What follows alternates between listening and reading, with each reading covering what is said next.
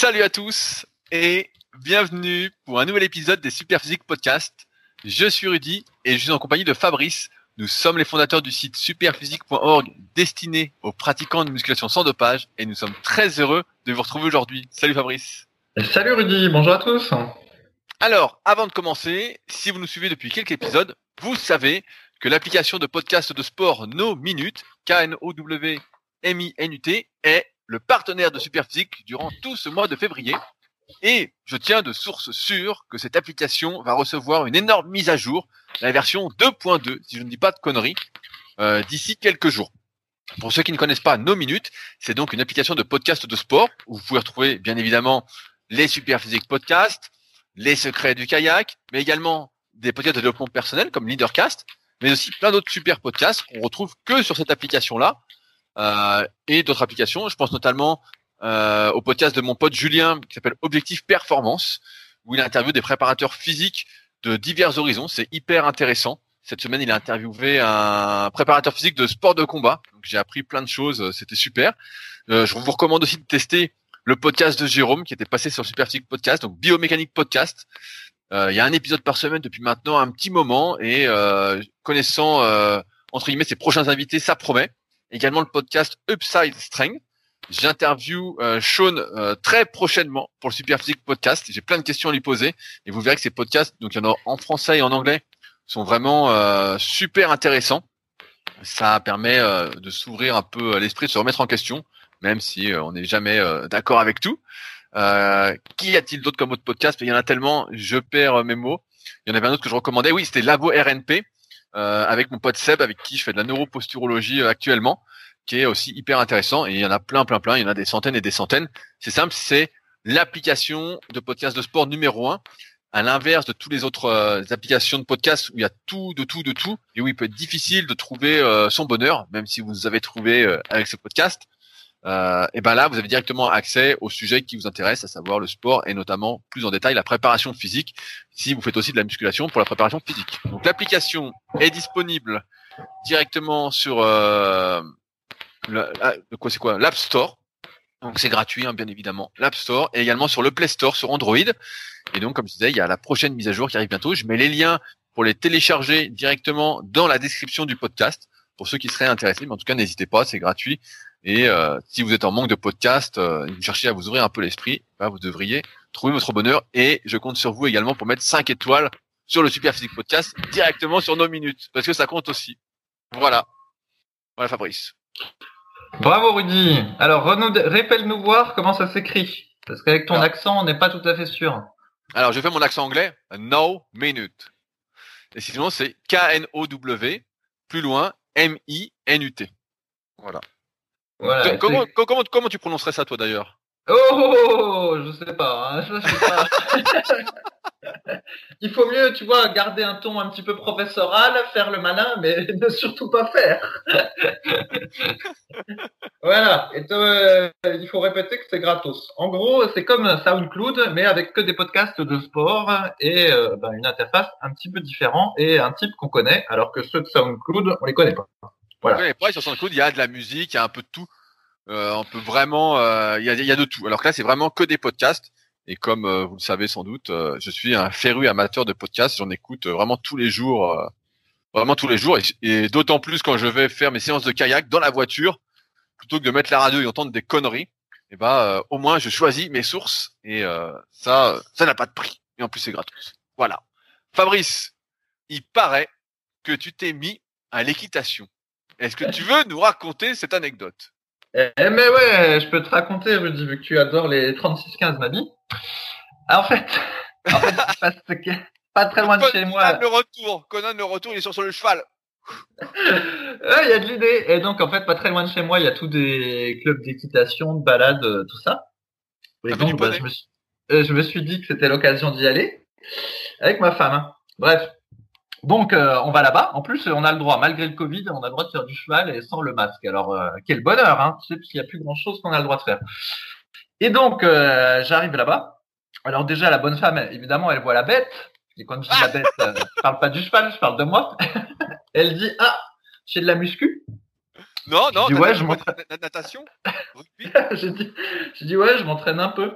Puis elle me dit, bon, bah, comme t'as l'air costaud, on va te donner euh, Alma. Alors Alma, en fait, c'est le plus gros cheval euh, qu'ils ont, qui a un bide énorme et qui est, euh, qui est tout gros. Voilà, pour qu'il puisse euh, porter la bête, c'est-à-dire moi-même. Ensuite, eh ben donc, euh, voilà, tu brosses le cheval, tu mets la selle, euh, tout le bordel. Non, et ça, puis, tu brosses le cheval? C'est à toi de brosser le cheval? Ouais, ouais, bah ça fait partie du truc pour euh, rentrer en connexion avec l'animal, tu vois, tu le brosses. Tu payes pour ça? Tu payes pour brosser le cheval? Bah tu payes la balade, mais t'as une demi-heure avant puis une demi-heure après pour faire mumuse avec le cheval. Et donc voilà. Et après, bah je monte sur la bête, assez sûr de moi, tu vois, parce que euh, j'ai une composante euh, entraînement fonctionnel dans ma pratique de la musculation, comme tu le sais. Si on considère que voilà le- les fentes arrière, euh, bah, c'est de l'unilatéral et en plus c'est debout, le gobelet squat, la presse en unilatéral, tu vois, je suis quand même fonctionnel. Même si je fais pas du crossfit, je suis plus fonctionnel qu'un type qui ferait que du curl incliné euh, sur banc incliné comme toi, Rudy, tu vois. Donc, euh, je monte sur la bête assez confiant. D'autant Ouais, que que, en plus-. D'autant qu'en plus, comme je suis vegan, je pense que ça doit irradier et le cheval doit sentir que je suis vegan et un grand ami des animaux. Donc, euh, c'est hyper bon le cheval, hein, t'en as déjà mangé? Non, non, je. C'est vachement bon, hein, franchement, c'est- c'est vraiment très bon comme viande. Hein. Et donc, eh ben, euh, donc voilà, on fait la balade à cheval. Et sauf que bah, la dite Alma, euh, si elle a un gros bidon, c'est pas pour rien. Il faut qu'elle l'entretienne. Et donc, chaque fois qu'il y avait une petite touffe d'herbe qui traînait euh, le long de la route, eh ben, elle pouvait s'empêcher de s'arrêter et puis d'aller brouter. Et du coup, elle voulait plus marcher. Alors, j'avais beau tirer les rênes et lui dire, allez, avance, avance, et ben, elle voulait pas. Bref, donc à chaque fois, bah, c'était un petit peu compliqué. Et puis à un moment donné, eh ben, c'était le moment de trotter. Il y a toujours dans la balade le, le petit moment où on trotte. T'as tapé avec les pieds. Eh ben non, en fait, tu trottes, donc t'as la- le cheval qui qui va un petit peu plus vite. Et puis bah toi, faut que tu te débrouilles euh, en trottant. Et là, bah, malgré l'entraînement fonctionnel, je peux te dire que ce qui se passe, eh ben, c'est que t'as les couilles explosées. Parce qu'en fait, en fait, t'as la, la bête qui rebondit un petit peu à chaque trot. Du coup, toi, tu rebondis à chaque fois sur la selle. Donc, à chaque rebond, tu t'éclates les couilles. Et après, tu te dis, parce que t'es quand même, t'es fonctionnel, t'es un peu moins con que la moyenne. Tu te dis, bon, bah, puisque chaque fois que je rebondis, je me fais péter les couilles, je vais essayer de me mettre plus ou moins debout, tu vois, et de rester debout. Sauf que, bah, évidemment, tu n'y arrives pas parce que t'as pas l'équilibre, hein. t'es pas assez fonctionnel euh, en faisant que des fentes. Là, tu regrettes de pas avoir fait des fentes sur le bozou. Peut-être que là, euh, tu aurais eu l'équilibre nécessaire pour pas te, pour pas euh, retomber sur la scène et rester le plus longtemps possible debout. Et donc, bah, tu restes debout trois secondes et puis, bah, après, tu retombes sur la selle. Mais comme tu retombes depuis la position debout et qu'en même temps le cheval fait des rebonds, et ben tu t'éclates deux fois plus les couilles. Alors après, tu te dis bon, c'est pas grave, puisque si je reste sur la selle, je me prends tous les rebonds, je me pète les couilles. Et si je suis debout, comme je tiens debout que trois secondes, je retombe et je me pète à nouveau les couilles. La solution, c'est d'essayer d'accompagner le rebond du cheval. Tu vois, tu te dis bon ben, je vais me mettre debout quand le cheval va bondir, et quand le cheval sera euh, au sol, je vais revenir sur la selle et je vais faire des rebonds, les mêmes rebonds que lui, tu vois, en étant synchrone. Et comme ça, ça devrait aller. Et puis, bah, tu fais toutes les tentatives possibles. Et puis, euh, la seule chose euh, que tu arrives à faire, bah, c'est qu'à la fin, tu as les couilles broyées, à la fin du trot. Et moralité, quand la bonne femme, après, elle dit, qui veut re- refaire du trot Et ben là, tu as toutes les filles qui disent, ah oui, oui, oui, on veut refaire du trot, on veut refaire du trot. Et là, bah, tu as tous les mecs qui disent, euh, non, mais c'est bien la balade comme ça, sans euh, tout simple. Et donc, voilà, ça, c'était la session à cheval. Et donc, une fois de plus, l'entraînement fonctionnel n'a pas fonctionné. Ce n'est pas comme dans les films où euh, on monte sur le cheval, le cheval reconnaît qu'on est Conan le barbare et tout de suite tout se passe bien. Non, non. On se fait broyer les couilles et c'est comme ça que ça se passe. Mais Donc, une fois Ton erreur a été de ne pas te préparer spécifiquement à faire du cheval, en fait. Euh, Si, ouais, ouais, c'est ça. T'aurais fait de l'équilibre et tout. Ouais, bah encore que l'équilibre, je sais pas si euh, l'équilibre en étant les pieds sur les, les étriers, c'est pas euh, si évident que ça à préparer. Mais mais voilà, c'était encore un truc euh, un truc galère où le fait de faire de la muscu n'a pas euh, permis de briller, on va dire. C'est un peu comme à moto. tu, as, tu, as, pris une licence au club pour en refaire. Euh, ouais, bah, il n'est pas exclu que j'en refasse pour essayer de maîtriser le, le trot et faire des balades un petit peu plus grandes, vu que c'est pas, pas loin de chez moi, mais c'est vrai que ça, ça paraissait d'une difficulté euh, difficile, alors même qu'en théorie, c'est pas censé être compliqué. Mais bon, c'est comme ça, tu vois, tu fais de la muscu, tu fais du rameur, parce que maintenant je fais du rameur comme toi, et pour autant, bah voilà, t'es comme un con sur un cheval. Mais c'est comme ça. Voilà l'histoire. Je, je, suis euh, surpris, je m'attendais à ce que euh, tu aies dompté l'animal, euh, que tu nous dises que tu allais faire du saut d'obstacle. Et en fait, rien que le trou, euh, t'as mis à, à, terre, quoi. Ouais, ouais, c'est ça, c'est ça. Mais mais tout est comme ça en fait. Déjà quand j'avais passé le permis moto là et que j'avais fait mes premières séances de conduite moto bah, dans le en cours quoi, ça avait été une vraie galère en fait. J'étais nul à chier. Et euh, je pensais, je pensais que le fait de faire plein de vélos, parce que je faisais, euh, bon, j'étais habitué à monter à vélo, etc. Ça allait faire que j'allais briller euh, à moto, tu vois. En plus, as, si tu as Tom Cruise en référence dans Top Gun, à un moment donné, euh, il est énervé parce qu'il y a son pote qui est mort dans l'avion, et du coup, bah, il est sur sa moto hyper sport. Et hop, il va à toute vitesse et tout marche bien. Tu vois où tu penses à James Bond, qui peut courir avec ses chaussures de ville, monter sur les motos, euh, tout ça, sans entraînement, sans problème, juste parce qu'il est James Bond. Et toi, tu te dis, bon, ben voilà, tu fais de la muscu, euh, t'as déjà fait du vélo, forcément tu, montes sur la moto, tout va bien se passer. Bah en fait, euh, non, ça se passe pas bien. Alors, alors, que quand même, t'es Fabrice de super physique, quoi. ouais, c'est ça, c'est ça. Mais en fait, non, euh, t'accélères, tu, tu touches un tout petit peu la poignée, t'as l'impression de l'avoir pas touché, puis là tu vois la moto qui fait et qu'avance de 30 mètres, et là tu dis merde, je croyais que avez pas touché. Ou à l'inverse, bah des fois tu tournes pas assez la poignée et la moto elle avance pas puis tu tombes. Oh bah bref, ça c'était les débuts. Et moralité, bah, c'est comme le reste, il m'avait fallu je sais pas combien de séances de, de moto pour arriver à, à devenir potable. Et je pense que ce sera pareil avec le cheval, et c'était pareil avec la salsa, et c'était pareil avec le tango, et c'est pareil avec l'espagnol. En fait, euh, si t'es pas toujours en, train de faire des tas de séances, et eh bah t'es nul, muscu ou pas. En tout cas, me concernant. oh putain, je suis déçu qu'à chaque fois je m'attends à des, des prouesses de ta part et. Euh... Ouais, bah moi aussi. Alors, euh, je sais pas. Peut-être qu'il faudrait que je me mette au CrossFit, ou alors peut-être que euh, la fonctionnalité est un grand mensonge. Mais voilà. En tout cas, moi, ça se, ça se propage pas. et, ah donc, tout à l'heure, tu disais que tu continuais le rameur. Euh, alors, tu ne fais plus de course à pied non plus. Ouais, ouais, bah là, je, bah, effectivement, là, je me suis pris au jeu du rameur finalement. Donc, ça fait un petit moment que j'ai, j'ai pas couru. Donc là, je fais d'autres tests. Donc, tu sais, je t'avais dit, je faisais haut du corps, bas du corps, rameur haut du corps, bas du corps, rameur. Et puis bon, ça faisait un, ça faisait un petit peu trop, trop fréquent. Donc là, je teste haut du corps, rameur le lendemain, euh, le lendemain bas du corps et le lendemain rameur. Donc haut du corps, rameur, bas du corps, rameur, haut du corps, rameur. le mec est rameur professionnel, quoi. Oui, oui, oui. Et euh, alors c'est très rigolo parce qu'en fait, le rameur c'est plus difficile le lendemain de la séance de cuisse. En tout ah cas, euh, ouais, parce que ça, les cuisses sont manifestement plus euh, sollicitées et en fait, le lendemain de la séance de cuisses, le rameur, ça a tendance à me les faire brûler, un peu comme euh, comme quand je fais de la course en côte le lendemain de la le lendemain, quoi.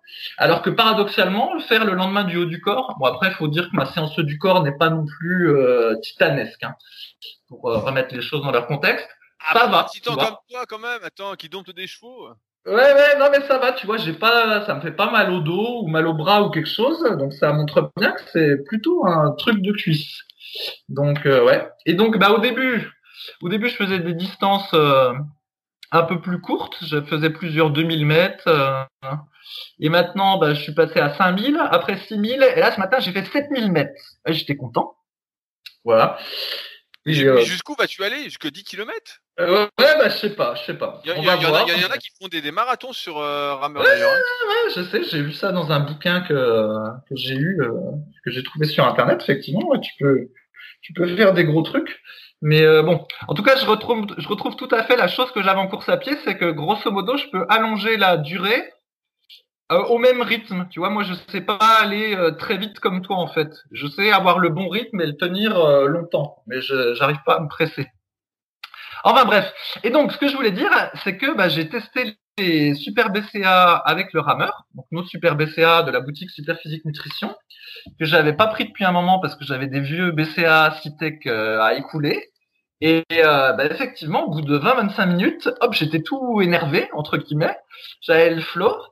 Et euh, franchement, je, nos super BCA, alors on va dire que je suis pas objectif parce que c'est les nôtres, mais c'est vrai que la tyrosine et le guarana qu'on a rajouté, sincèrement, ça fait de l'effet quoi. Et euh, pour avoir fait des tas de tests, des fois de pas en prendre, des fois d'en prendre, des fois de prendre les BCA Citec, euh, tout ça, je vois bien que quand je prends les super BCA de super physique, il se passe un truc. Donc, euh, ah non, mais non, mais c'est sûr que nos, super BCA, c'est euh, pour moi, c'est pratiquement le meilleur complément qu'on ait fait avec les protéines végétales. Euh, le fait d'avoir de la tyrosine pour la concentration, du guarana pour l'effet caféine mais un peu plus prolongé, ça gêne moins pour dormir pour ceux qui s'entraînent le soir, plus les BCA. Franchement, c'est un super complément. Et comme j'interviewe pas mal de kayakistes en ce moment euh, avec mon podcast Les Secrets du kayak, il y en a, y en a même un qui m'a confié hors antenne que quand il parlait des BCA durant le podcast, en fait, c'était les nôtres qui prenaient parce qu'il en avait testé plein et effectivement, euh, les super BCA, euh, ils sentaient un, un coup de boost en fait. Ils sentaient que c'était mieux, ils étaient moins fatigués. Et pareil, moi, en ce moment qui fait pas mal de kayak, bah, j'en prends aussi euh, après après mes séances. Parce que pendant la séance, bon, c'est un peu compliqué. Je suis pas encore euh, un as euh, de l'équilibre sur l'eau. Et donc, j'en prends après. Et c'est vrai que bah, je suis beaucoup moins fatigué. je me sens mieux. alors que si j'en prends pas, bah, j'ai un coup de barre, quoi. Et non, mais franchement, c'est un super complément. Et on a d'ailleurs eu un article cette semaine sur un site qui analyse les compléments alimentaires sur nos super BCA. Donc, quelqu'un qui nous avait contacté sur Instagram, notamment Street, qui gère la boutique Super Physique, euh, qui est en contact avec lui, il lui a envoyé pour tester et le gars euh, a, tout analysé, etc. Il a tout comparé et on est arrivé à la conclusion euh, de manière objective, puisqu'il a rien à gagner le type, sachant que plein de marques lui envoient des compléments, que c'était les meilleurs BCA qu'il avait jamais pris et que c'était ceux qu'il recommanderait. Non, mais ça c'est sûr que c'est un super complément, c'est BCA, hein, c'est super BCA là. je pense qu'il y a pas mieux. Et pareil, des fois, j'oublie d'en prendre pour mes séances de muscu. Et quand j'oublie d'en prendre, bah, je sens la différence. J'ai un coup de barre après la séance et tout, je suis pas bien. Alors si j'en prends durant ma séance, on, recommande de prendre les BCA pendant la séance, et eh ben on sent qu'on finit la séance dans un euh, meilleur état. Et après, il y a moins le coup de barre euh, qu'on aurait euh, habituellement. non, non, vraiment, super complément. je pense qu'il n'y a pas trop de débat là-dessus. Donc si vous prenez des BCA ailleurs, c'est que vous n'avez rien compris. bon, Rudy, sinon tu te souviens que j'avais fait l'éloge du cul-vapeur au dernier podcast pour dire oui, bah, je, on se souvient tous on, se souvient de ce repas ultime que personne n'a trouvé ultime. Si, si, bah, il est toujours ultime, c'était du riz et des lentilles. Bah, D'ailleurs, il est encore plus ultime là parce que j'ai eu l'idée d'utiliser euh, deux, euh, comment dire, deux, deux paniers différents. Un panier pour cuire les lentilles et un panier pour cuire le riz. Et du coup, bah, je les mélange que après au moment de les manger et c'est encore meilleur parce que du coup, ça cuit mieux. Et donc, ça ne rajoute qu'un panier euh, pour gérer la chose. Donc ce n'est pas un trop gros désagrément et ça améliore euh, encore la chose.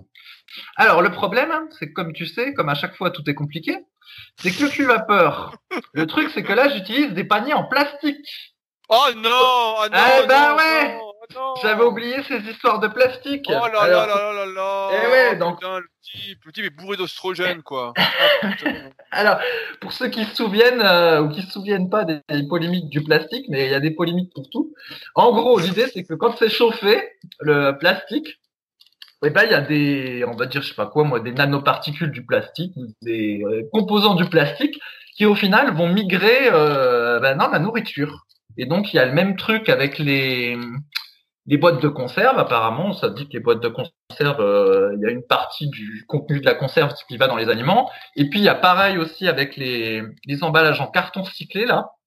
Si vous avez déjà remarqué, souvent quand il y a de la nourriture dans, des emballages en carton cyclé, en général il y a encore un plastique qui lui n'est pas recyclable pour faire intermédiaire entre le carton et la et la, et la nourriture, parce que sinon apparemment ces cartons recyclés, euh, il y a les les huiles des encres voilà, ou les composants chimiques des encres, eh ben, ils se retrouvent à l'intérieur du carton et ils peuvent migrer euh, dans les aliments. Donc du coup, faut se méfier parce que des cartons cyclés, du coup écologiques, finalement, ben, ils ont une certaine toxicité euh, quand ils sont en contact direct avec la bouffe. Et donc du coup, faut rajouter un plastique. Mais comme le plastique est pas recyclable euh, ou mal recyclable, au final, ça se mord un peu la queue. C'est difficile de trouver à la fois le truc, le contenant qui soit à la fois écologique et et euh, bon pour la santé. Enfin bref, et donc du coup pour le cul vapeur, effectivement j'ai mes paniers en plastique, donc ça va pas. Il faut que je, je trouve d'autres paniers qui soient pas en plastique, parce que sinon voilà le plastique va migrer et je vais m'intoxiquer avec mon cul vapeur.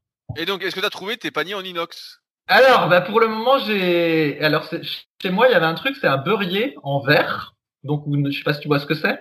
Bon, en gros, c'est euh, normalement tu mets ta botte de beurre dedans. Puis tu ah oui, j'allais te dire comment c'est que t'as ça chez toi? Ah bah c'est un, un, un, héritage euh, d'héritage. C'était pas à moi, c'était à Karine, c'était à ma femme. Et donc, bref, du coup, bah, j'utilise le, le, le, beurrier comme panier. Et là, ça, ça va mieux, mais le, le problème, c'est que ça fait pas beaucoup de quantité. Donc, il faut que je trouve un autre contenant. Ah, ben, tu sais, c'est toute une affaire. Hein. Alors après, je me suis dit, bon, éventuellement, peut-être j'achète un autre cuit vapeur. Parce que celui-là, il date. Hein. Donc ça se trouve, euh, c'est du plastique avec bisphénol A en plus, parce qu'il a plus de 20 ans. Donc euh, pas bon signe. Et alors évidemment, comme tu le sais, Internet c'est devenu un gros tas de merde maintenant. Dès que tu cherches un truc, mais franchement Internet, euh, dès que tu cherches un truc, en fait, tu tombes sur des tas de sites qui sont optimisés pour ta requête et avec 30 millions de liens Amazon. Donc en fait, tu as des tas de sites qui sont spécialisés cuit vapeur, tu as des espèces de comparatifs en fait, qui sont pas vraiment des comparatifs. Tu vois que les gens ont construit des phrases les plus longues possibles en répétant cuit vapeur 50 fois, euh, tout ça. C'est assez bien référencé sur Google.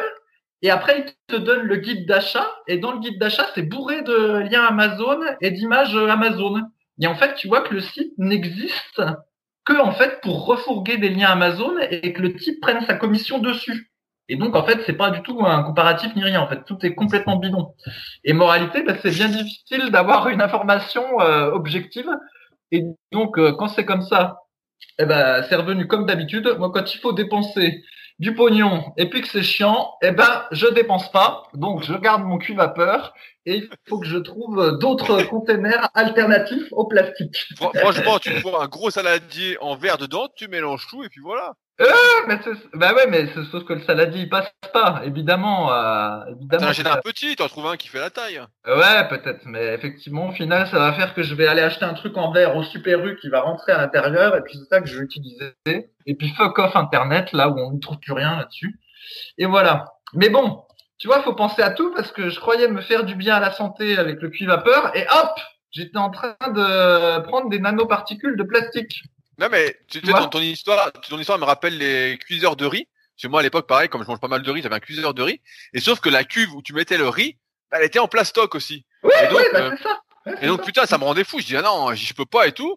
Et donc, euh, j'ai cherché pendant longtemps avec une cuve en inox, mais j'ai, euh, j'avais pas trouvé. Et puis un coup, un, peu plus tard, j'avais trouvé, mais c'était hors de prix, quoi. C'était un truc genre, je sais plus, à 300 balles ou. Je dis, oh putain, vous faire cuire du riz, bah, je vais garder ma, ma casserole en céramique, là, ce sera nickel. Hein. Ouais, ouais. Et d'ailleurs, à ce sujet, euh, on n'a pas parlé euh, avant, mais euh, tu m'as parlé cette semaine du documentaire que tu avais vu, La Grande Malbouffe. Est-ce que tu veux nous en parler? Ah ouais, bah du coup, comme tu m'as pas dit si tu l'avais vu, j'ai pas préparé un plan, mais donc tu l'as vu toi ce documentaire? Non, mais je sais déjà ce qu'il s'y dit. J'ai bien compris. Alors, il y a eu un documentaire qui est passé sur La Grande Malbouffe. Donc moi, quand j'ai vu passer, j'ai vu qu'il était recommandé un peu partout je me suis dit, ça y est, on va nous montrer que les gens mangent n'importe quoi et qu'on nous cache plein de choses. Et toi qui as vu le documentaire, Fabrice, qu'en est-il? Oui, en fait, le documentaire, tout le monde peut le regarder. Il est encore disponible euh, sur le site d'Arte euh, pour plusieurs semaines, donc c'est plutôt pas mal. L'idée de base, c'est simple, c'est qu'ils ont essayé de reconstituer un, un cordon bleu, là. Tu sais, le truc qu'aime bien euh, Macron. Il adore les cordons bleus. Hein. Ah, non, c'est pas des conneries. Hein. Mais t'as voté pour lui? Non, non, non, là, ça va pas. Parce qu'un coup, il y avait eu euh, un espèce de reportage sur lui, puis on le voit aller dans une cantine, et en fait, euh, ça lui sert des cordons bleus, et là, il dit « Oh, génial, des cordons bleus !» Et donc, du coup, c'est pour ça que je fais la blague. J'adore les cordons bleus. Il est sponsorisé, le type, c'est un guide d'achat aussi. Bref, et donc ils essayent de recréer, ils, disent on va recréer un cordon bleu industriel. Donc ils vont euh, dans une boîte, je sais pas quoi, une espèce de boîte d'ingénierie alimentaire, on va dire. Et puis bah, ils expliquent tout comment ça va être recréé. Donc tu as une espèce de viande hachée euh, très très bas de gamme. Et là, ils te disent, bon, ben, cette viande hachée, il faut ajouter un petit peu de dextrose parce que ça va servir de liant. Il faut ajouter, euh, je sais pas quoi. Enfin bref, ils te listent tous les ingrédients qu'il faut ajouter. Et après, ça, ça te fait la partie viande. Ensuite, ça passe à la préparation fromagère, qui est pas du fromage mais une préparation. Donc là, on te dit bon bah là, on va mettre des sels euh, de je ne sais quoi pour que ce soit un petit peu coulant. Mais comme les sels, ça fait qu'après le truc il a une couleur blanc, bah, on va rajouter du colorant jaune. Enfin bref, et du coup, bah ils te reconstruisent un cordon bleu industriel. Et en gros, il y a une trentaine d'ingrédients que des ingrédients bas de gamme et puis des trucs euh, un peu chimiques pour modifier le goût, la texture, euh, tout ça. Et puis, euh, et puis voilà, donc c'est assez effrayant. Et ils font même aussi une analyse microscopique en fait de la viande hachée pour te montrer euh, ce qu'il y a dans la viande en fait, la viande euh, hachée de basse qualité qui sert à recréer l'espèce du blanc du blanc de poulet. Et en fait, quand ils analysent, tu vois qu'il y a des morceaux de cartilage, des morceaux de peau, je sais pas quoi. Et en fait, c'est euh, un truc horrible quoi. C'est un truc horrible. Et le pire, le pire, c'est ce qu'ils appellent la viande hachée séparée mécaniquement. Où là, il y a quasiment plus de viande dedans, mais t'as que des trucs tout bizarres, du cartilage, de l'os euh, de l'os, non, parce que ça, je crois qu'ils n'arrivent pas à l'attraper, justement, c'est le principe de la séparation mécanique. Mais t'as tous des trucs tout bizarres et quasiment plus de viande. Et ça, par contre, c'est ce que il disait, ça c'est la viande qui est très très bas de gamme. C'est celle que tu vas trouver dans les magasins low cost, par exemple, dans les produits euh, transformés des magasins low cost. Et là, tu te dis, si ça c'est la viande qu'on file au magasin low cost, qu'est-ce que ça doit être qu'on donne euh, dans les croquettes de chien au poulet? Tu te dis, tu te demandes ce qu'il doit y avoir comme poulet dans les croquettes de chien. Bref. Et donc, ben, il y a la moitié du reportage qui est à peu près là-dessus. Il y a une autre partie du reportage ben, qui est sur le dioxyde de, titane. Donc ben, là, on connaît ce truc-là. Pour ceux qui se souviennent pas, c'était un, c'est un ingrédient qui euh, euh, change la, qui est beaucoup utilisé parce qu'il change la couleur et puis il améliore euh, le rendu des aliments. Donc il y en avait dans les, il y en a plein, il y en avait plein dans les confiseries, il y en a plein dans les il y en avait dans certains produits, dans certains compléments de musculation d'ailleurs. Enfin bref, il y en avait un petit peu partout. Mais euh, bah, du coup, ça a été euh, suspendu en France et maintenant, bah, en France, euh, normalement, les produits n'en contiennent plus, mais en Europe, ça continue à en contenir. Et ce qui se passe, c'est qu'on soupçonne ce truc-là d'être cancérigène ou de créer des maladies, parce qu'en fait, il y a des nanoparticules dedans et en fait, les nanoparticules passeraient la barrière intestinale et après, c'est très petit, et après, elles vont dans ton sang, elles vont dans ton cerveau, enfin bon, elles vont partout. Et on te dit que c'est les industriels disent que c'est sans danger, sauf que ben on n'est pas sûr. Donc moralité, il y avait toute une partie aussi là-dessus. Et sur euh, in extenso, tous les composés chimiques qui sont ajoutés à tous les aliments pour en modifier, euh, à tous les aliments transformés pour en modifier les caractéristiques, mais qui au final on ne sait pas vraiment euh, ce que ça fait sur le corps humain. Et parce qu'au final, on en avale beaucoup. Pour ceux qui mangent beaucoup de produits transformés, bah, tout ça se cumule. Et en plus, on ne sait pas gérer les interactions. On ne sait pas en fait dire qu'est-ce qui se passe avec les interactions entre eux. Donc tout ça faisait un peu flipper. Et on voit que ben les lobbies euh, de la bouffe industrielle, bah, ils sont vachement présents euh, en Europe, et puis qu'en final, l'Europe, la législation est relativement euh, coulante sur le sujet. Et j'avoue que j'ai été un petit peu étonné parce qu'on peut même pas dire qu'il y a un chantage à l'emploi de mon point de vue, parce que quand ils vont filmer comment est fait la, la bouffe transformée là, eh ben c'est des usines, il y a quasiment que des robots en fait. Hein. T'as pas beaucoup de gens qui travaillent euh, là-dedans. T'as tous des robots qui font tout, hein. les steaks, les machins, ils font tout. C'est presque euh, impressionnant même de voir euh, tout ce qui est fait.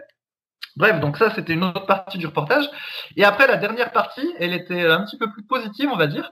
Il y a un mouvement que je connaissais pas le nom, qui on appelle le Clean Label, qui consiste en fait à essayer de réduire le nombre d'ingrédients qu'il y a sur l'étiquette pour justement pas être pénalisé par euh, l'application Yuka. Tu dois connaître ça, Yuka, toi. Oui, oui, oui. Euh, j'ai entendu des interviews de, de la fille qui l'a créé, tout à fait. Voilà. Et ben donc en gros, l'application Yuka, euh, tu la mets sur ton smartphone et après avec ton smartphone, tu photographies le, code barre et Yuka, il te donne une espèce de, il te donne une fiche nutritionnelle du, du produit, il te met une note, tout ça.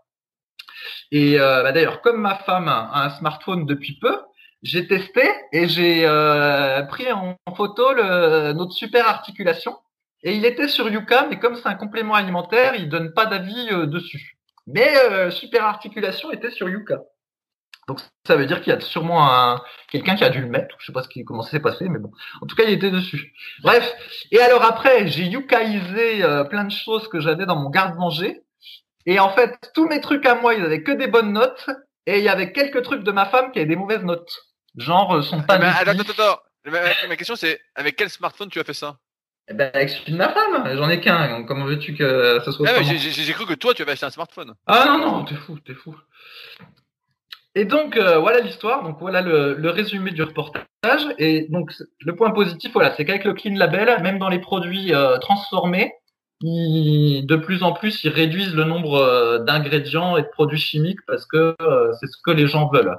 Par contre, les gens ont l'air toujours de vouloir des produits transformés plutôt que des, des trucs sains. En tout cas, on n'avait pas trop l'impression qu'ils voulaient des trucs sains. Et autre chose qui m'a marqué, et je terminerai là-dessus, vous avez qu'à regarder le reportage, c'est que donc ils ont, il y avait un, un espèce d'ingrédient ou un produit, alors je crois que c'était transaminase, où en fait tu mettais des petits bouts de viande euh, hachés, des trucs tout pourris, hein, des, des résidus de viande, des trucs horribles. Tu utilisais ce produit-là et après ça te recréait un steak. En fait, ça te, ça te fusionnait tous les morceaux pourris, et hop, ça te faisait un truc euh, qui était bien. Comme, euh, comme dans Terminator 2, le Terminator, tu sais, qui se remet normal. Et eh ben comme ça, avec la viande. Et là, et là, franchement, je me suis dit, oh ben, je suis content d'être vegan. et, tu rigoles, c'était un steak vegan justement, c'était un steak vegan. Ouais, bah d'ailleurs ils ont, d'ailleurs ils montrent parce que ils ont, à un moment donné effectivement ils recréaient un steak euh, pour les vegans et euh, effectivement il y avait tout des, il y avait plein de trucs de merde dedans. Mais bon, comme, on comme j'ai toujours dit, vegan, ça veut pas dire que quand tu prends de la bouffe vegan que tout est top. Hein. Euh, le Nutella, c'est vegan, hein. donc euh, donc c'est pas parce que c'est vegan que c'est bon pour la santé et que les industriels ont pas mis plein de merde dedans. Hein. C'est c'est les produits ultra transformés en fait qui sont problématiques, vegan ou pas. je, crois que j'avais compris que dans le documentaire, il montrait aussi qu'il y avait des ingrédients qui n'avaient pas besoin d'être indiqués sur les étiquettes, non? Ouais, c'est ça. En fait, c'est ce qu'on appelle les auxiliaires techniques de transformation je crois, euh, quelque chose comme ça. En gros, donc ce qu'ils expliquent, c'est que tu prends le jus d'ananas, mais peut-être que ça marche sur tous les jus. Euh, bah, quand l'industriel il fabrique le jus, euh, s'il met pas un certain ingrédient dedans, ça fait plein de mousse et puis euh, du coup ça fout le bordel dans la chaîne de production. Donc en fait, il rajoute un petit ingrédient qui va faire en sorte que ça va pas mousser. Et du coup, bah, pour créer le jus, tout est plus simple au niveau industriel. Et par contre, comme l'ingrédient en question, il est censé disparaître dans le processus de fabrication, eh ben ils n'ont pas besoin de mettre qu'ils ont utilisé un tel ingrédient euh, anti-mousseux. Et donc du coup, tu l'as pas, tu l'as pas sur la liste des ingrédients. Mais après, tu peux te demander si en fait il n'y a pas un petit résidu de ce type d'ingrédient, de ces auxiliaires là, qui est pas resté en fait, mais comme il est résidu, ben on le mentionne pas. Et donc, au final, la morale de l'histoire, de toute façon, c'est que quand on fait ce qu'on recommande, c'est-à-dire de manger les ingrédients les plus simples possibles, voilà, où on arrive à voir ce que c'est, des lentilles, des pâtes, des lentilles, j'en étais sûr, le gars. des trucs, des trucs tout simples. Lentilles, pâtes, carottes, à la limite de la farine que tu mélanges avec un lait végétal ou euh, allez avec du lait euh, végétarien. voilà, les trucs les plus simples possibles parce que sinon, euh, franchement, c'est ça, fait assez peur euh, tout ce qu'ils sont capables de faire maintenant euh, dans, comme transformation des, aliments. J'ai du mal, j'ai jamais aimé les cordons bleus, quoi. Ça va, sinon euh, j'aurais été intoxiqué, quoi. Ouais, ouais, ouais. Bah après, cela dit, ils montraient aussi un cordon bleu dit de meilleure qualité. Tu avais un vrai steak de, poulet, on va dire, à l'intérieur, et puis du vrai fromage. Mais bon, c'était beaucoup, beaucoup plus cher. Et donc, ben, du coup, c'est du haut de gamme. Donc, dès que tu payes pas très cher, en fait, quand c'est devenu comme ça le monde actuel. Quand tu payes cher, tu peux tomber sur de la merde. Mais c'est pas sûr. tu peux avoir un truc de qualité. Par contre, si tu payes pas cher, t'as quand même beaucoup de chances de tomber sur de la merde. un peu comme ça. Ah, il me fait rire celui-là. Oh putain. bon, bah voilà, ça sera la conclusion de ce documentaire, quoi. Ouais, ouais, c'est ça. Ben, ça va être la conclusion du podcast si ça continue, vu l'heure qu'il est. Alors, si vous nous découvrez aujourd'hui, après cette longue introduction, je rappelle qu'on a fondé superphysique.org en 2009 euh, pour les pratiquants de musculation naturelle, parce qu'à l'époque, il y avait déjà pas mal de trucs pour les pratiquants dopés qui s'en foutaient de leur santé et euh, qui racontaient n'importe quoi en termes d'entraînement et d'alimentation, des programmes, des conseils qui étaient inapplicables aux pratiquants naturels que nous sommes. Et donc, on a créé Superphysique pour démystifier tout ça et montrer ce qui était possible d'atteindre naturellement. Et au fil des années, on a développé plein de projets, dont notamment, comme vous l'avez compris, notre marque de compléments alimentaires. On essaye euh, de trouver bah, les meilleurs ingrédients possibles, etc. euh, parce qu'on on en est les premiers consommateurs, donc on essaye de pas s'intoxiquer. Donc euh, c'est la première chose. On a également une application SP Training. Il y a d'ailleurs bientôt également une mise à jour qui est en train d'être faite. Euh, pour ceux qui sont intéressés de tester la, d'être bêta-testeur sur le forum Superphysique, c'est possible de le devenir pour tester la nouvelle version et voir s'il y a des bugs, nous aider à ce qu'il n'y ait aucun bug. SP Training disponible sur le Play Store et sur iOS. Et puis on a également nos sites respectifs, donc musculation-alter.fr pour Fabrice, où euh, il y a plein d'exercices, de conseils pour l'entraînement à domicile. Il y a également son livre du même nom et mon site personnel qui existe depuis 2006, rudicoya.com, sur lequel je propose du coaching à distance et également des livres et formations. Donc si c'est un livre papier, c'est moi qui l'envoie avec amour et une belle dédicace et des formations comme la formation super physique qui est, euh, on va dire, euh, la compilation de tout ce que j'ai appris au cours de ces 20 dernières années, puisque le temps passe très très vite. Et donc, euh, je ne sais pas si je pourrais faire mieux en termes de contenu à vous partager. Ça, c'est sur méthodesp.rudicoya.com. Et après, on a des choses dans la vraie vie, mais actuellement, avec les événements actuels, il y a ces choses qui sont pas disponibles, donc on en reparlera plus tard. Et dans ces podcasts, donc, on répond à vos questions qui sont posées sur les forums Superphysique après nos longues introductions où on digresse et on parle de tout.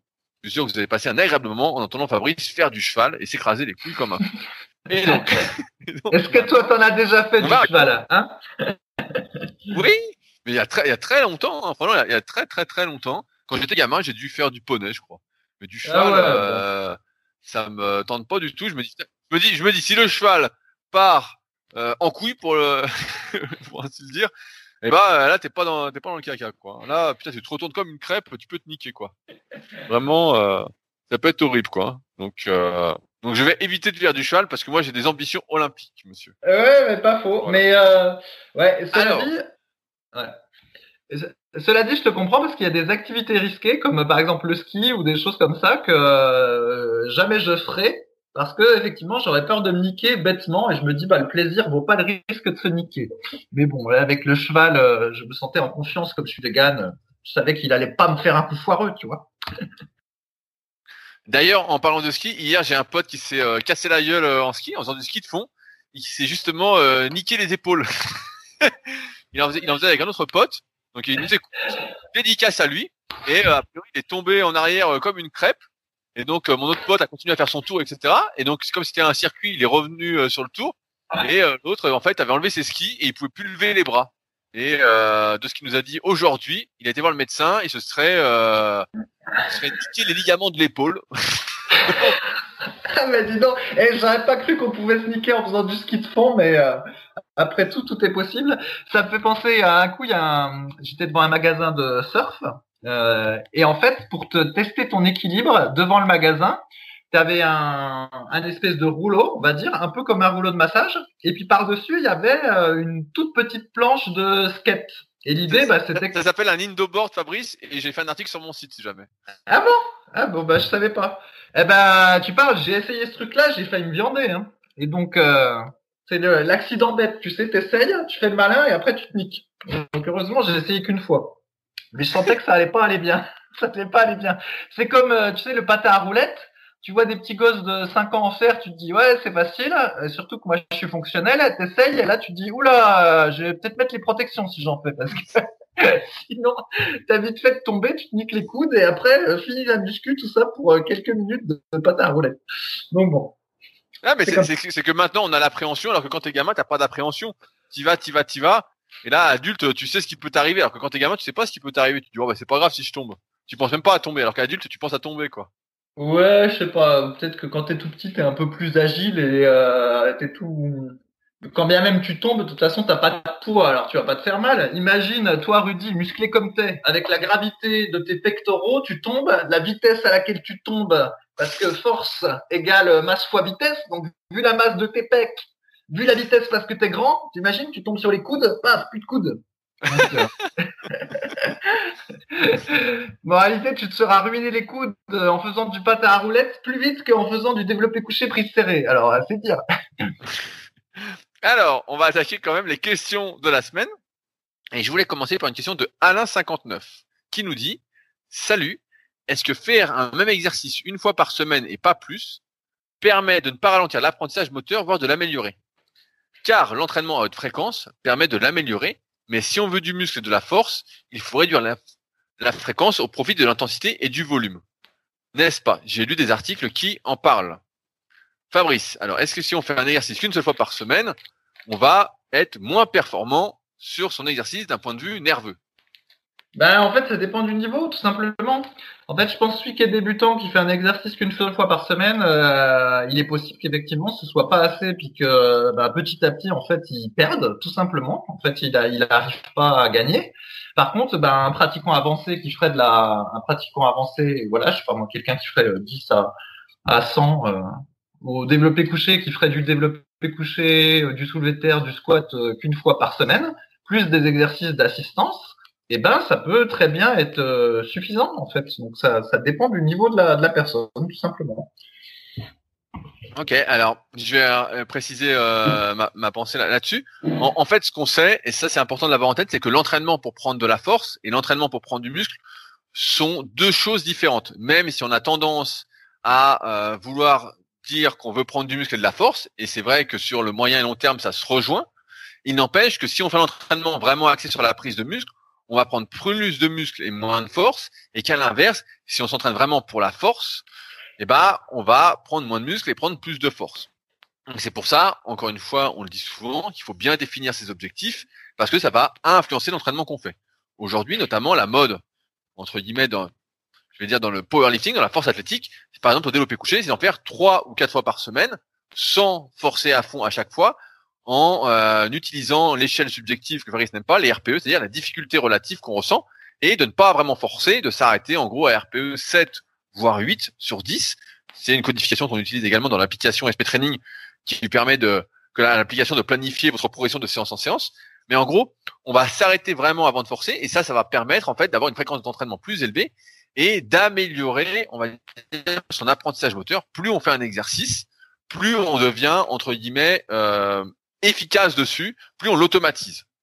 Maintenant, pour les muscles, c'est moins bien parce qu'en effet, en fonction des théories qui euh, parlent de la prise de muscle, d'ailleurs j'ai fait un article sur les courbatures cette semaine où j'en parle un petit peu, en fait, il faudrait créer des micro-traumatismes au niveau de nos muscles. Et si on fait un exercice trop souvent, qu'on entraîne nos muscles trop souvent, en fait, nos muscles s'habituent à l'effort et s'immunisent. C'est pour ça que dans les sports euh, de haut niveau, par exemple, eh ben euh, là je prends le kayak, ben, ils peuvent en faire tous les jours, tous les jours, tous les jours, parce que leurs muscles sont immunisés et ne vont plus se dégrader. Par contre, pour les articulations, c'est autre chose.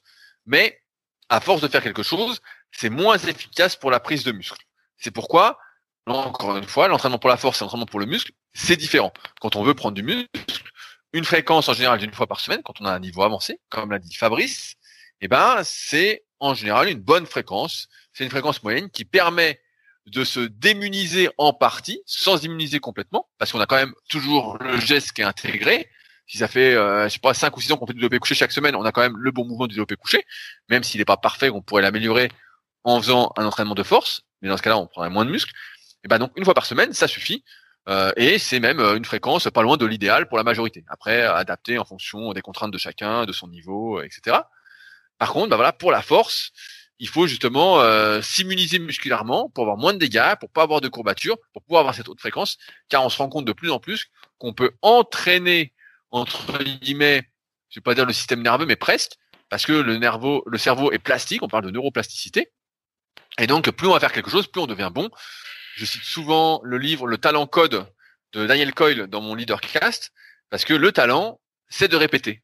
Et donc, euh, on voit aujourd'hui que les meilleurs benchers font euh, trois, quatre fois par semaine du développé couché, sans avoir une intensité euh, très importante. Ils vont pas aller jusqu'à une répétition de l'échec, ils vont s'arrêter un peu avant, sauf en fin de cycle, par exemple.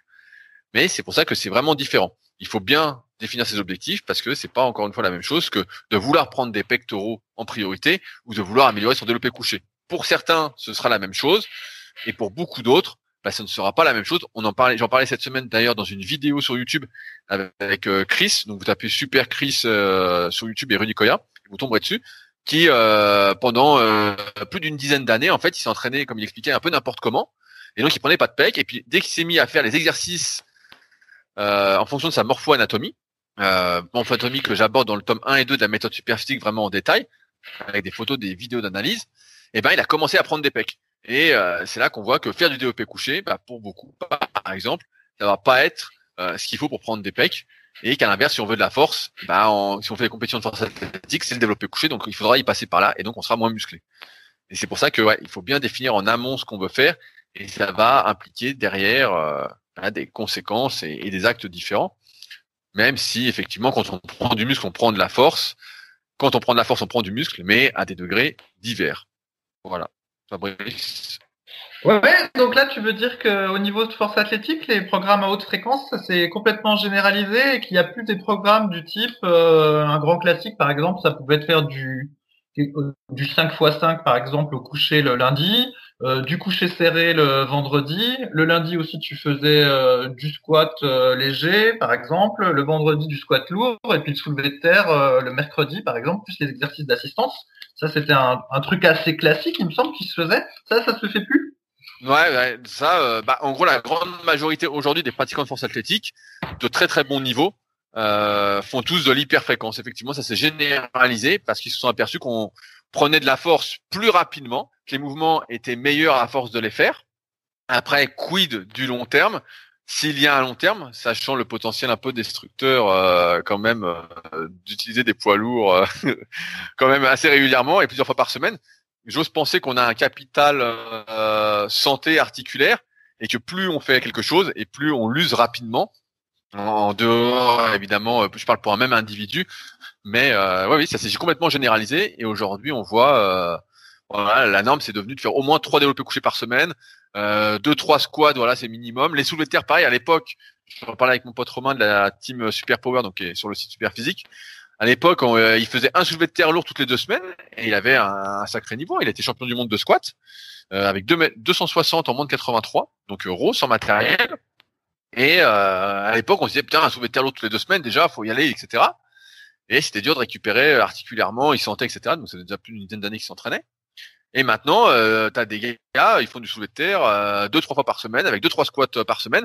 Et il y a plus de léger comme pouvait recommander Marc Vu à l'époque à 60% de son max où euh, maintenant c'est directement euh, des poids toujours entre 70, 75, 80% et plus, mais en gardant toujours un peu de réserve pour que ce soit toujours propre techniquement. Et en fait, on joue vraiment sur euh, l'optimisation nerveuse plus que sur la prise de muscle. Après, il y en a certains qui s'entraînent un peu différemment. Je pense notamment à, mon pote Clément, même si actuellement il est vachement là-dessus, mais hors saison, il va faire plus de la musculation classique, plus de séries longues, etc à des poids plus légers, mais ça reste assez rare puisqu'on voit euh, effectivement beaucoup de jeunes.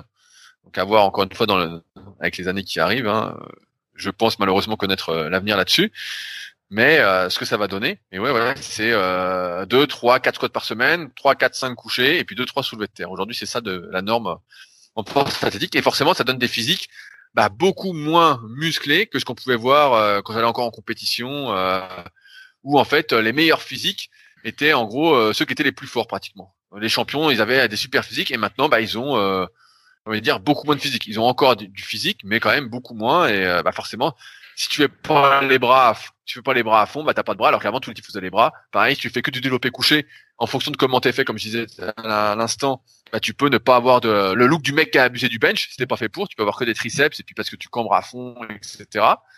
Euh, et pareil, si t'es pas fait pour le squat entre guillemets pour prendre des quadriceps avec, bah tu peux avoir un cul énorme euh, et tout faire avec le cul quoi. Donc, euh, donc ouais, c'est quand même assez différent euh, de l'entraînement classique, on va dire, qu'on recommande pour prendre du muscle de manière naturelle. Voilà. Ok. Alors, il y avait une deuxième question de Alain59 qui dit Est-ce que le manque de glucides pendant l'entraînement peut fausser les progrès acquis antérieurement? Par exemple, lors d'une séance, est-ce que le manque de substrat glucidique peut compromettre la capacité à effectuer ces séries fixées? Et dans ce cas-là, ce n'est pas un échec nerveux, mais métabolique. Merci. Fabrice, est-ce que si tu manques de glucides, tu vas faire une séance de merde?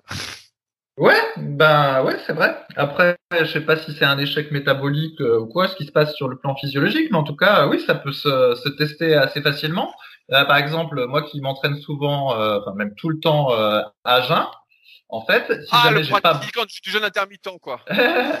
si jamais euh, en fait j'ai pas suffisamment mangé euh, la veille, et ben euh, il peut m'arriver d'avoir un, coup de barre pendant la séance, spécialement. enfin là c'est moins, les séances sont quand même plus petites qu'avant. maintenant que je m'entraîne plus souvent, je fais du hyper fréquence en fait malgré moi, malgré moi, je fais du jeûne intermittent et du hyperfréquentiel. Oh putain, t'es la... toi, t'es à la... du cheval aussi, toi, t'es à la mode. Hein. Toi, franchement, t'es précurseur. Et ben bref, si tu fais une longue séance de cuisse à l'ancienne, hein, où tu vas faire euh, deux exos plutôt orientés quad, deux exos plutôt orientés ischio, euh, avec plusieurs séries à chaque fois, les mollets euh, sur la fin, bah effectivement, si tu manques de glucides, arrivé au troisième exercice, bah t'es cuit. Hein. Euh, tu, tu, tu, vas pas arriver à terminer la séance à moins de mettre des, des charges euh, ridicules.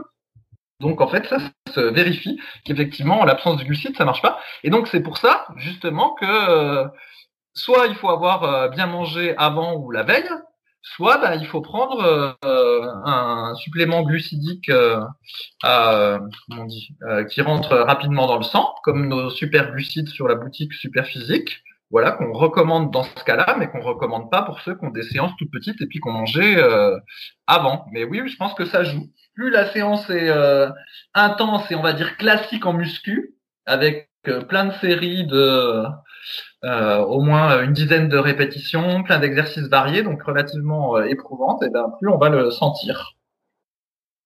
Ouais, non, mais disons, un bon moyen de s'en rendre compte, c'est d'être au régime. Hein. Quand tu es au régime, justement, euh, j'en parlais avec euh, une de mes anciennes élèves euh, cette semaine. Quand tu es au, régime et que tu donc que tu réduis tes glucides, il y a un moment au début, bah tu sens pas l'effet la du fait de manger moins de glucides et progressivement au fil des semaines, bah tu sens que tu manques de glucides et tes entraînements bah, sont beaucoup plus difficiles, tu dors moins bien, etc. Et ça impacte vraiment tout. Et c'est pour ça que euh, et c'est pareil, moi je le remarque aussi. Alors je suis peut-être un peu sensible de ce côté-là, mais si par exemple pendant une journée, bah je sais pas, j'ai eu des imprévus, c'était la merde, etc et puis je mange un peu moins que prévu, et que le lendemain, par exemple, j'ai les pecs, voilà, comme par hasard, c'est l'entraînement à chaque fois qui est le plus impacté, et ben euh, ma séance de pecs euh, va être super difficile alors qu'elle aurait dû passer euh, comme prévu, comme lettre à la poste. Je dis comme lettre à la poste, c'est autant où la poste fonctionnait bien, parce que j'ai envoyé un courrier à Fabrice il y a quelques semaines qu'il n'a toujours pas reçu, n'est-ce pas Fabrice? Eh oui, pas reçu. toujours pas. Voilà, c'est bien ce que je pensais. Et donc, tout ça pour dire que euh, oui, le manque de glucides, ça peut se ressentir tout de suite. Et un bon moyen de ne pas en manquer, comme l'a dit Fabrice, bah, d'une part, c'est de ne pas être en déficit calorique, donc de manger au moins au niveau de ses besoins. Deux, si on fait des séances longues, dire des séances de plus d'une heure et qu'on n'a pas mangé euh, une heure ou deux heures avant, et bah, c'est de prendre d'une part des glucides pendant la séance. Donc on recommande nos super glucides évidemment qu'on a construit entre guillemets exprès pour être pris pendant la séance. Euh, les BCA, c'est intéressant aussi pour plusieurs raisons les super BCA, il y a d'une part, bah, il y a l'effet de la valine sur la fatigue cérébrale, et d'autre part, on dit que les BCA sont glucoformateurs, c'est-à-dire que si on manque de glucides, les BCA qu'on a dans le sang grâce à ce qu'on a mangé, ce qu'on a pris en, complément durant la séance, peuvent être transformés facilement en glucides, en glucose. Donc c'est aussi euh, pour ça qu'on dit qu'ils sont anticataboliques au régime, parce qu'ils sont un peu protecteurs vis-à-vis du muscle. Il n'y a rien de pire que d'aller euh, utiliser nos protéines musculaires, c'est-à-dire nos muscles, pour faire des glucides, pour faire du glucose. Donc euh, ça. Et après sur la dernière partie de la question d'Alain, bah, en fait l'échec c'est quelque chose de global. Euh, on dit que c'est nerveux, mais en fait tout est nerveux, tout est absolument nerveux. Euh... Qu'est-ce qu'il fait Je t'entends taper sur quelque chose, Fabrice. Qu'est-ce que tu fais? Ah non, je joue avec un sac euh, en plastique. J'arrête.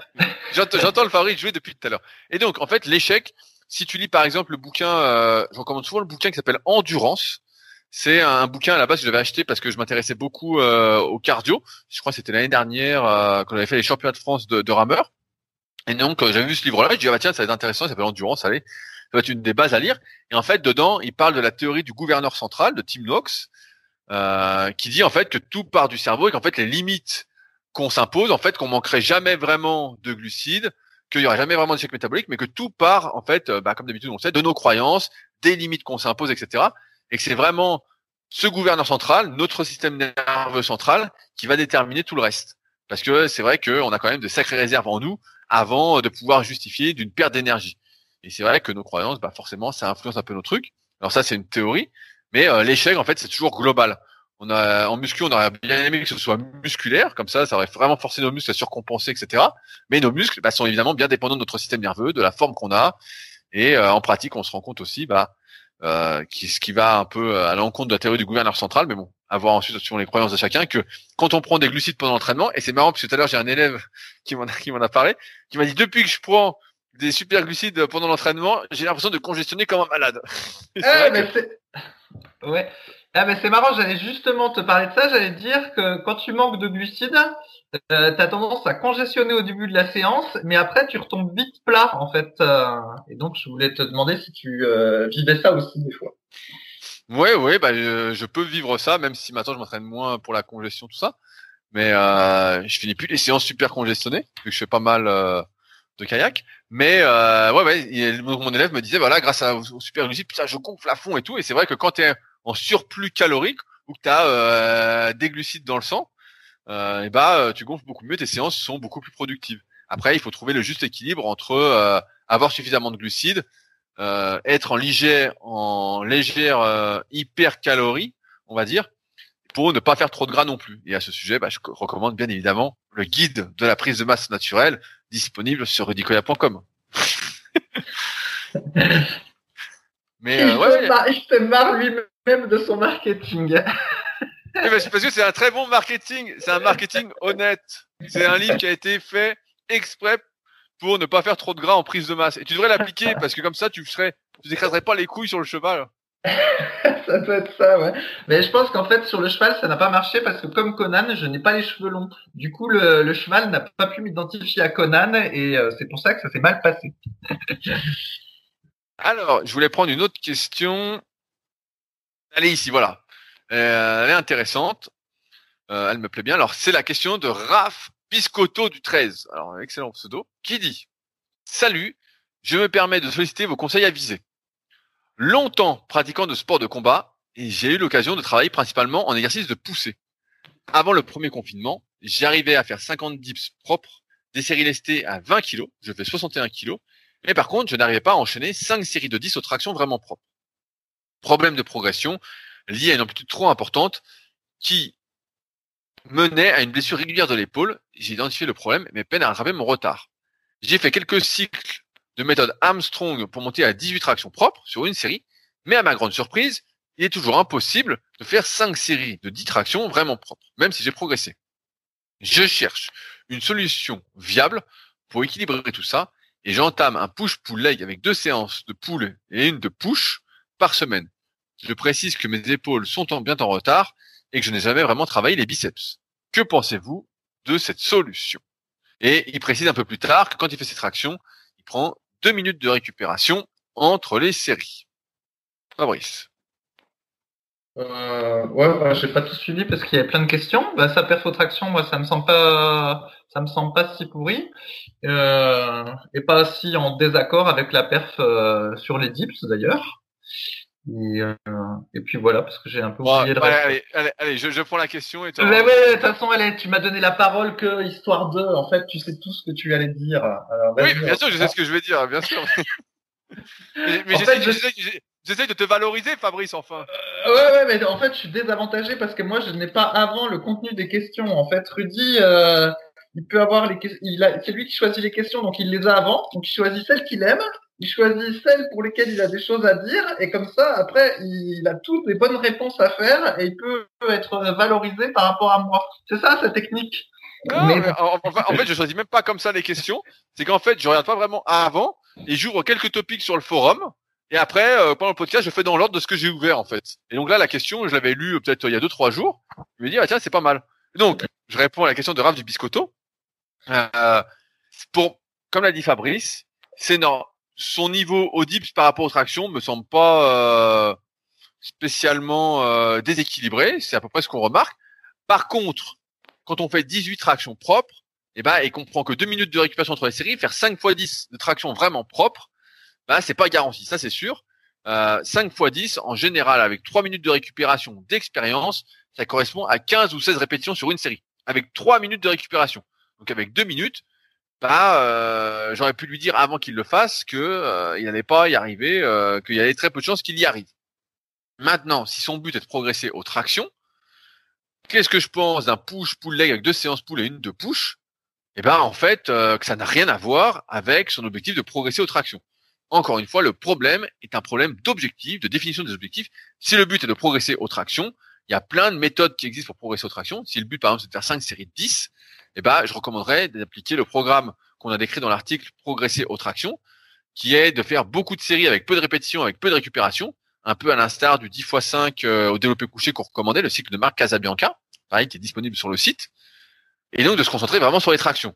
Or, son programme qu'il nous décrit, euh, sa répartie en tout cas, est plus un programme à but euh, de prise de muscle plutôt que de prise de force et de progrès sur les tractions, parce que quand on fait euh, push pull leg avec deux séances de pull et une de push, donc il fait faire cinq séances, non quatre séances par semaine, si je comprends bien.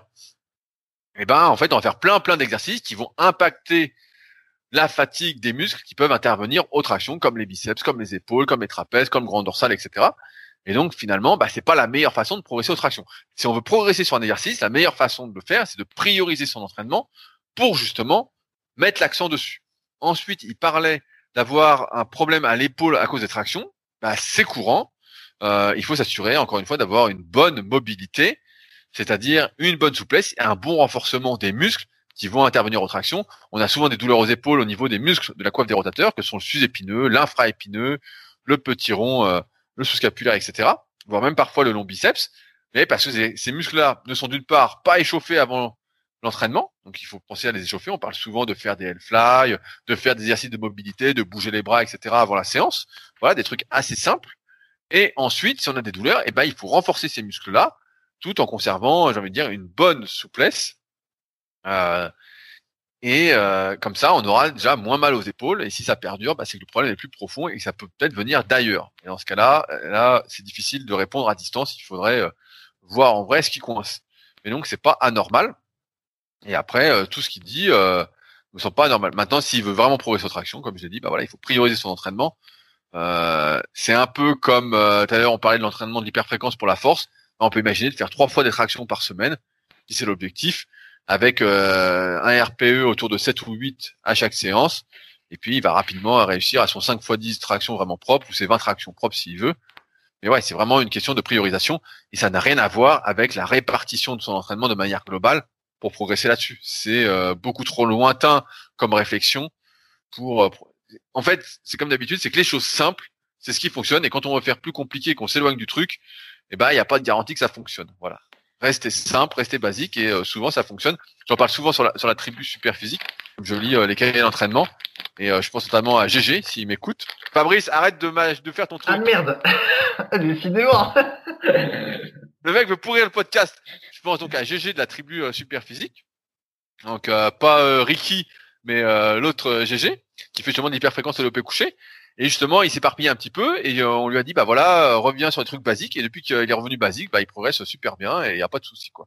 Mais à chaque fois, on, essaye euh, de faire des trucs compliqués, d'aller trop loin, etc. Alors que bah, il faut rester simple pour bien progresser. Oui, bah, c'est aussi que surtout les gens s'inventent des objectifs, mais on ne sait pas trop pourquoi en fait. Parce que donc par exemple là, il dit qu'il veut progresser aux tractions, mais j'ai envie de dire pourquoi en fait. C'est parce qu'il aime bien les tractions et il en en fait je, je comprends pas en fait ce choix des, des tractions.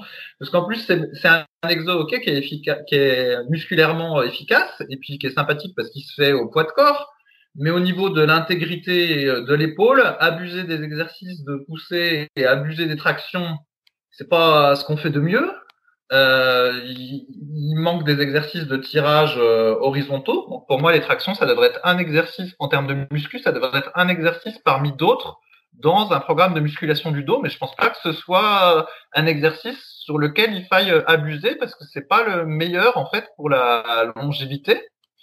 Et euh, en plus, pour performer aux tractions, moi je vous donne la technique. Vous n'entraînez pas vos cuisses. Et bah, bah ouais, bah ouais, c'est ça.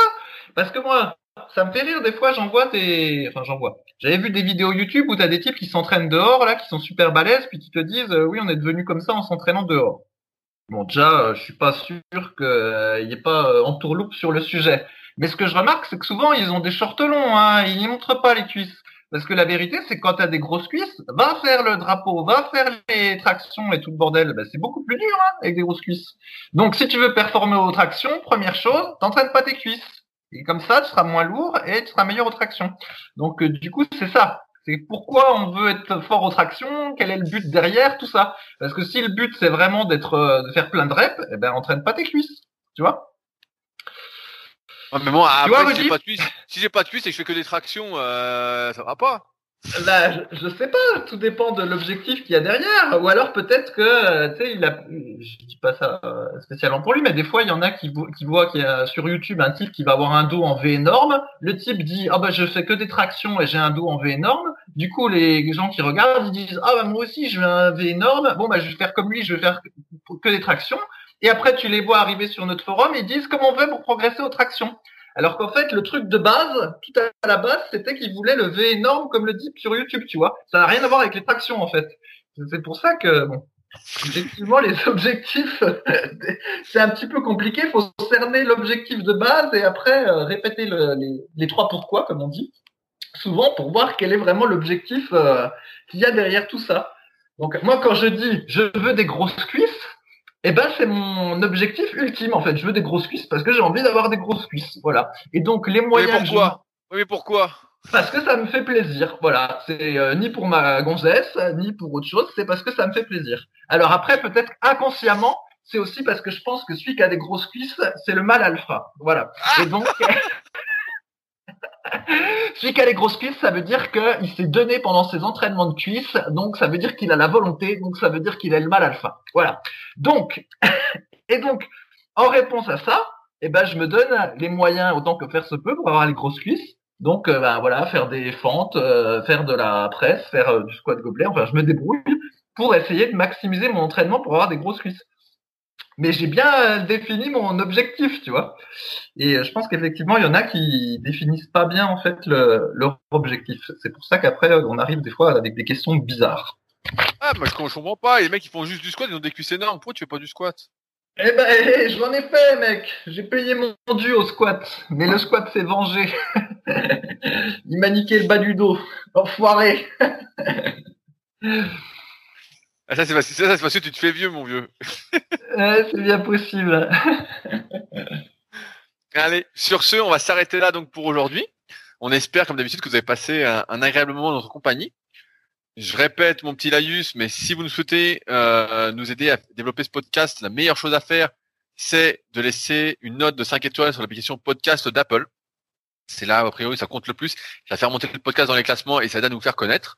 Euh, n'hésitez pas également, si vous n'êtes pas dessus, à le partager, que ce soit sur les réseaux sociaux, que ce soit sur Facebook, sur Instagram, n'importe où. Ça compte. Euh, même si euh, ça fait découvrir le podcast à une personne, bah, ce sera toujours une personne de plus qui comprendra, on l'espère, de nouvelles choses et qui arrêtera de tomber dans sur les idées reçues, sur des conseils à la con, comme on est tombé à nos débuts et qu'on voit encore malheureusement fortement propagé. Si vous avez des questions, ça se passe sur les forums Superphysique www.superphysique.org, puis forum, vous verrez, il y a pas mal d'animations. Euh, c'est, euh, je le dis toujours, Farid c'est pas content, mais c'est les derniers forums de musculation du web. Les autres ne sont pas des forums de musculation. Euh, et sur ce, bah donc on se retrouve nous la semaine prochaine. En théorie, Fabrice ne sera pas là. C'est un podcast spécial où j'interviewerai quelqu'un que j'avais envie d'interviewer. On parlera de son parcours, on parlera de préparation physique, on parlera de respiration j'ai plein de sujets que je souhaite aborder et où je suis pas euh, le meilleur des spécialistes. Donc je vais poser mes questions et j'espère que ça vous plaira. Donc on retrouve Fabrice dans deux semaines après peut-être avoir dompté euh, quelques chevaux. Voilà. Si je n'ai pas été écrasé par un cheval qui a oublié que j'étais vegan. À dans 15 jours. Allez, salut à tous.